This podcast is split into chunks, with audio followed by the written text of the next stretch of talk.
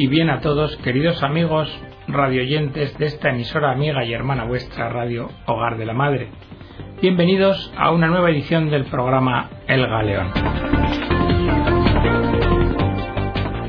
En el de hoy vamos a hablar de la nueva evangelización, si los laicos estamos haciendo todo lo posible, si corremos todo lo rápido por extender nuestra fe y el reino de Dios en el mundo, y también centraremos la atención en África, porque todos tenemos responsabilidad en cuanto a la situación de este continente.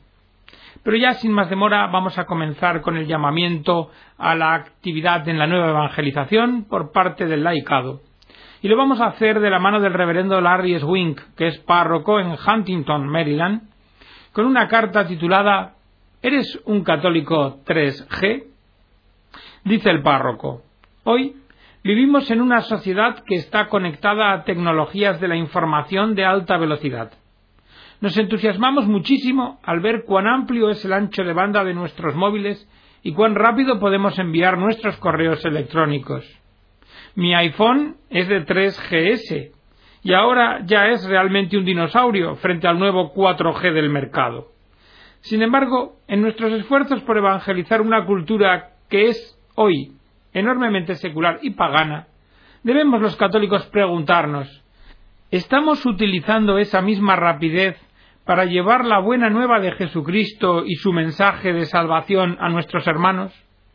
Es decir, ¿somos unos católicos 3G? Porque yo propongo que para llevar el mensaje del Evangelio a una cultura en la que se ha quedado eclipsado Jesús, hagamos lo siguiente. Primera G.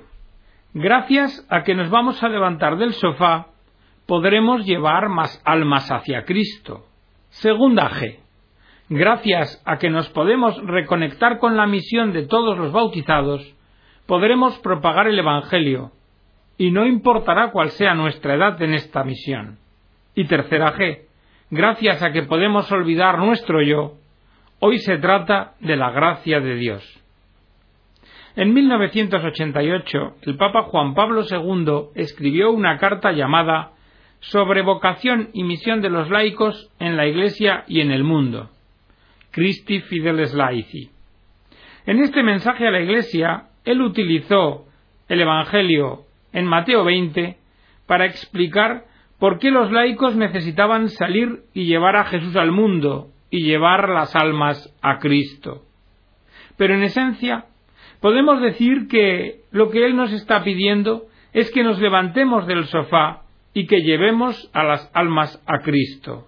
En el Evangelio de Mateo, en la parábola de los obreros de la viña, se dice En efecto, el reino de los cielos es semejante a un propietario que salió a primera hora de la mañana a contratar obreros para su viña.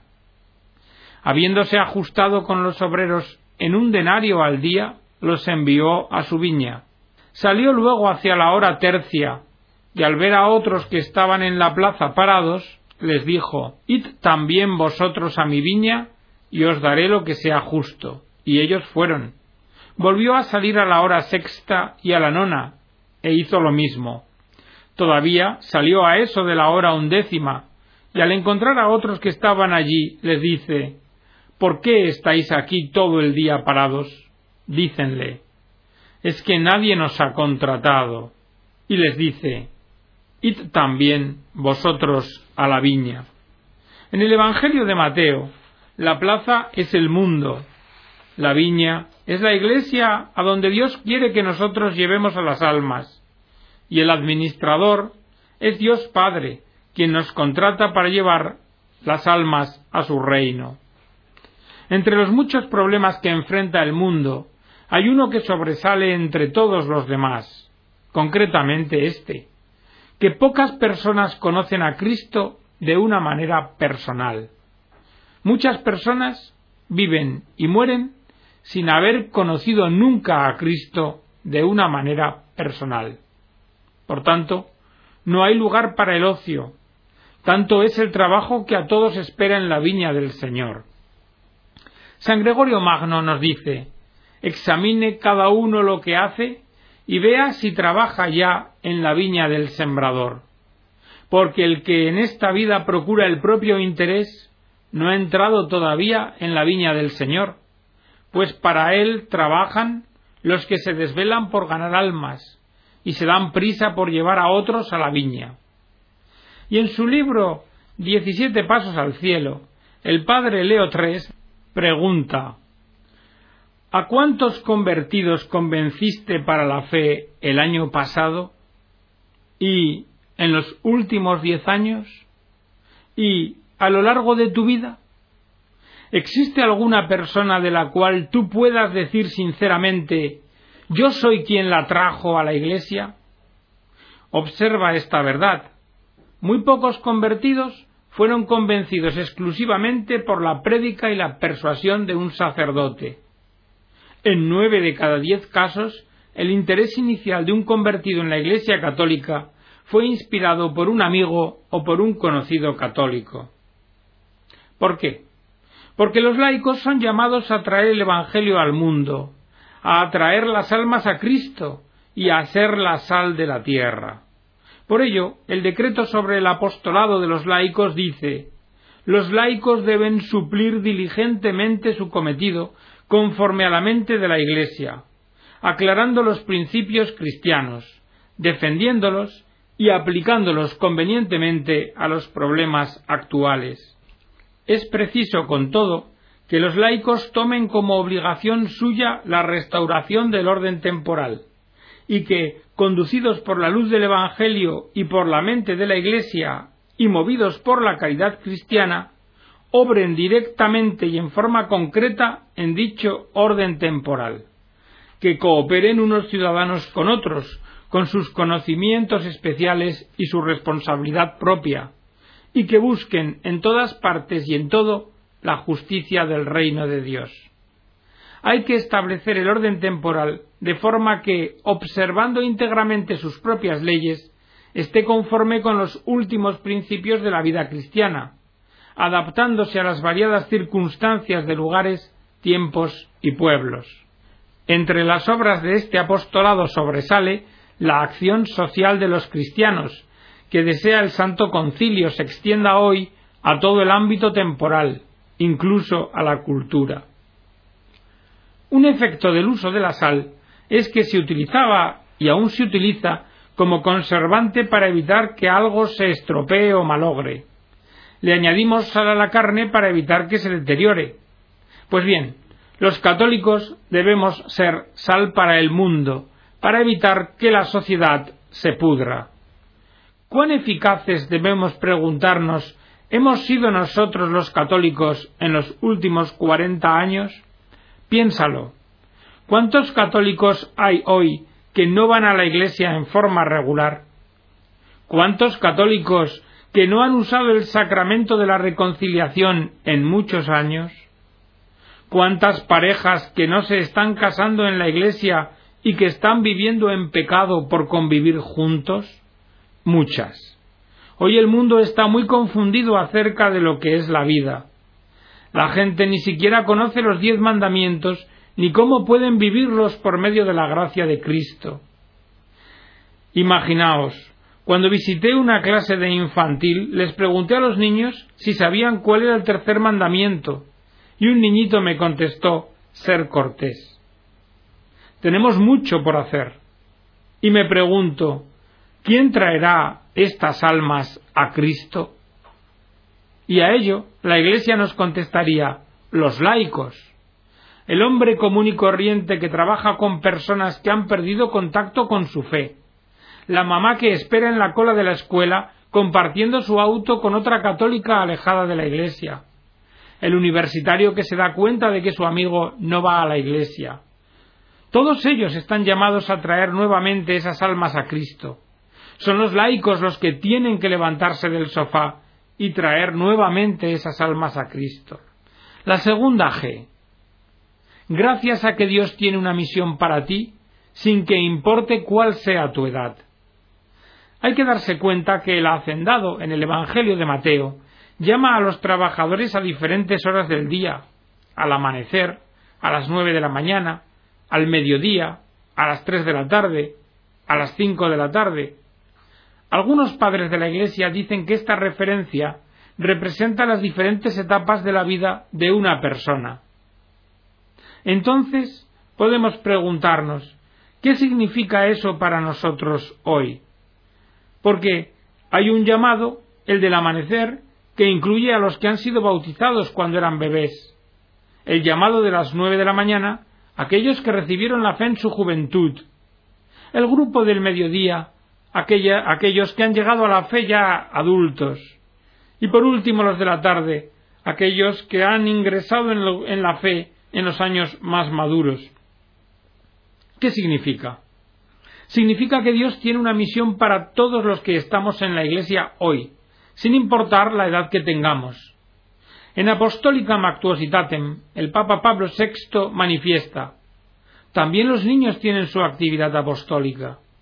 Según su capacidad, son testigos vivientes de Cristo entre sus compañeros.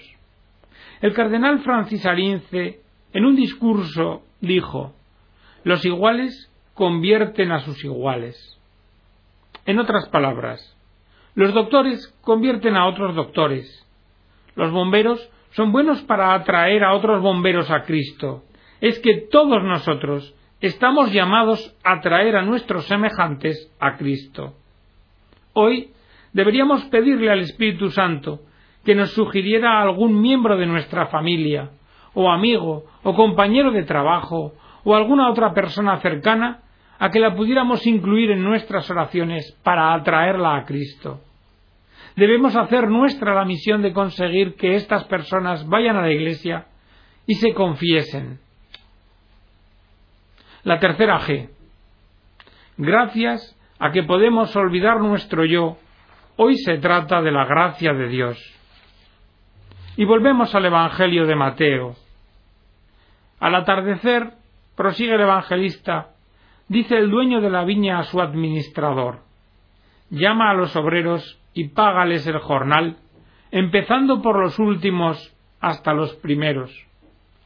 Vinieron pues los de la hora undécima y cobraron un denario cada uno. Al venir los primeros, pensaron que cobrarían más, pero ellos también cobraron igualmente un denario cada uno, y al cobrarlo murmuraban contra el propietario, diciendo Estos últimos no han trabajado más que una hora, y les pagas como a nosotros, que sin embargo hemos aguantado el peso del día y del calor. Pero él le contestó a uno de ellos Amigo, no te hago injusticia. ¿No te ajustaste acaso conmigo en un denario? Pues toma lo tuyo y vete, porque por mi parte quiero dar a este último lo mismo que a ti. ¿O es que no puedo hacer yo con lo mío lo que quiero? ¿O acaso va a ser tu ojo malo porque yo soy bueno? Así, los últimos serán primeros y los primeros últimos. Nuestro Señor está señalando un punto importante aquí. El pago diario para cada persona es la gracia de Dios. Jesús quiere que nosotros entendamos que su gracia es un regalo puro. El hecho de que yo haya nacido dentro de una familia de fe y que hoy yo sea sacerdote es una gracia. El hecho de que todos estemos aquí reunidos en la Iglesia es una gracia. Y en el catecismo aprendemos que la gracia es el favor, el auxilio gratuito que Dios nos da para responder a su llamada. ¿Y esto qué significado tiene? Necesitamos orar para que Dios abra el corazón de aquellos a quienes estamos tratando de traer nuevamente a la Iglesia. El fundador del Opus Dei escribió en su libro Camino Si no eres hombre de oración, no creo en la rectitud de tus intenciones cuando dices que trabajas por Cristo. O sea, debemos orar para atraer las almas a Cristo. No hace mucho tiempo atrás, en la escuela parroquial en la que trabajaba, una maestra vino angustiada a mí a contarme que su hija había dejado de ir a la iglesia, que se había comprometido y que había decidido que celebraría su matrimonio fuera de la iglesia. Y además lo había decidido firmemente llevar a cabo esa ceremonia sacrílega de matrimonio. Yo le pregunté si su hija estaría dispuesta a hablar con un sacerdote, y me contestó He tratado para que lo haga, pero cada vez que hablamos de este asunto lo rechaza y no la he podido convencer. Entonces le dije a la señora que rezara una novena a Santa Rita de Casia y luego que me llamara. Santa Rita, como sabéis, es la santa patrona de los casos imposibles. Nueve días después, la hija me llamó para preguntarme si podía prepararla a ella y a su novio para casarse por la Iglesia católica. Aleluya. Debemos estar rezando constantemente, ofreciendo nuestros sacrificios por las almas necesitadas y pidiéndoles que oren para que Dios les dé la gracia para que escuchen la palabra de Dios y la pongan en práctica. Y hoy Dios nos da este mensaje a cada uno de nosotros. Gracias a que nos vamos a levantar del sofá y ponernos en marcha para llevar almas a Cristo. Gracias a que podemos reconectar con la misión de todos los bautizados de propagar el Evangelio sin importar nuestra edad. Y gracias a que podemos olvidarnos de nosotros mismos, porque lo que hoy importa, de lo que hoy se trata, es de la gracia de Dios. Y tras este llamado a la evangelización por parte de los laicos, Vamos a centrar ahora el interés en África, en África en el mundo. Nos dice Donato en Dongo Bityogo que alguien le preguntó cuál es la contribución de los negros al progreso de la humanidad. Y dice que no es baladí recordar con Ibn Batuta y otros historiadores que el oro del imperio de Mali enriqueció a Europa, sobre todo a los comerciantes italianos, que poco antes vivía en la más absoluta miseria tras catástrofes contemporáneas como la peste bubónica o las hambrunas. Dice que no se explica el Renacimiento sin esa riqueza generadora de arquitectura, artes plásticas y cuanto conocemos hoy por cultura occidental. Que lo mismo cabe decir de la esclavitud y del colonialismo. Y de la época de los descubrimientos para los europeos, porque los africanos ya sabíamos que existíamos y del imperialismo, que para él, dice, no fue sino el periodo de mayor rapiña que ha conocido el género humano. El comercio internacional y todas sus derivaciones en cultura, industria, desarrollo y bienestar no se hubieran producido sin la explotación de las materias primas y de los habitantes de América, Asia y África. ¿No es entonces adecuado decir que como hoy la abundancia de unos pocos se asienta sobre el sufrimiento de la mayoría de la población mundial? Por desgracia, dice Donato, los mayores héroes de la historia del mundo han sido también los mayores criminales, de donde se infiere que sólo la ambición, cuyas secuelas son la violencia y la crueldad, constituyen el motor que impulsa la civilización. Y llegados aquí, Parece justo reivindicar para toda la humanidad los beneficios derivados de tal sistema. Si Londres, París, Bruselas o Madrid son hoy lo que son, con sus palacios, museos y todo lo demás, algo habremos aportado los nativos americanos, africanos y asiáticos. Y no creo que sea intolerancia proponer que los europeos conozcan mejor su propia historia, que encierra lecciones provechosas como la inevitable y permanente interdependencia. África. Esta tierra explotada es tierra de esclavitudes y tierra de explotación. Así nos recuerda el padre Jorge Quibeu la situación que se está dando con la invasión que desde la nación china se está produciendo. Joshua Kaindi, un keniata, dijo a la BBC no vamos a abandonar esta tierra incluso aunque esto signifique derramar sangre. La tierra es muy importante para nosotros, que la cultivamos para poder sustentar nuestras vidas y en esta misma tierra es donde enterramos a nuestros muertos. ¿Por qué debemos alimentar automóviles en Europa cuando el hambre en el país es todavía una realidad nuestro futuro ya no está en nuestras manos. Se nos ha dicho que tenemos que movernos porque quieren plantar jatropa aquí. Todo esto, todas estas frases, son protestas de comerciantes keniatas contra chinos residentes en Kenia. Y así dicen, los chinos deben irse. No puede ser que ellos mismos fabriquen los productos, los importen, los vendan en mayor o menor cantidad. El señor Ben Mutai, presidente de Kenya Worldwide Importers, acusa a los comerciantes chinos de competir con sus compatriotas locales a través de la importación de productos baratos y de mala calidad del mercado keniano y a venderlos a precios más baratos. Queremos, dice, que vengan como inversores, pero no como pequeños agricultores. No somos enemigos de los chinos, pero no vamos a permitir esto que denunciamos si coincide con que es la política del gobierno. Todas estas protestas de los keniatas surgen por tres motivos. El primero, porque se están produciendo adquisiciones de grandes extensiones de tierras por parte de compañías multinacionales que expulsan a las comunidades locales que las habitaban. Adquisiciones con fines comerciales, como la producción de biocombustibles o explotación de petróleo y otros minerales como el titanio y el oro, o alimentos básicos para exportación a terceros países.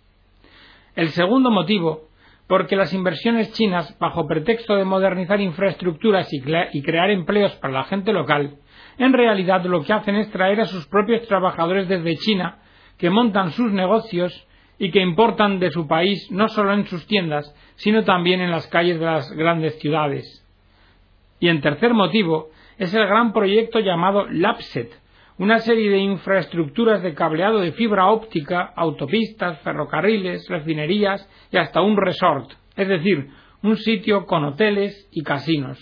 Un macroproyecto que se calcula que costará 18.500 millones de euros, pero que implicará también el desplazamiento de muchas familias de sus hogares, y nadie sabe si con la indemnización correspondiente.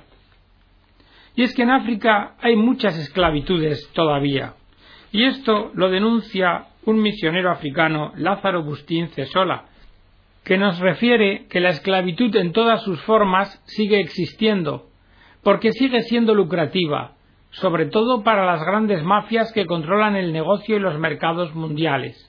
Existen hoy miles de personas que dan su vida para liberar a los cautivos y a las víctimas de nuestra sociedad, personas que no hacen ruido, pero que siembran compasión, salud y felicidad.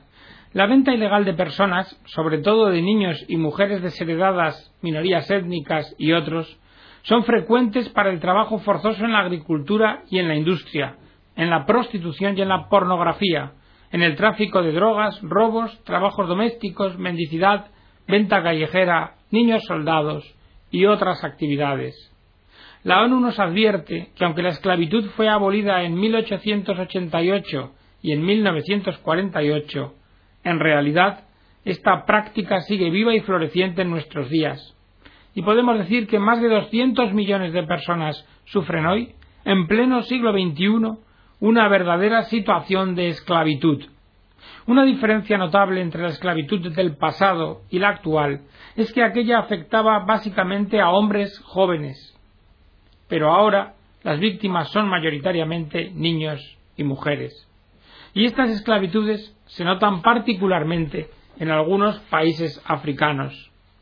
Así, en Mauritania, aunque las leyes abolieron la esclavitud en 1960, Hoy hay alrededor de 80.000 personas controladas y tratadas como propiedad de otros seres humanos.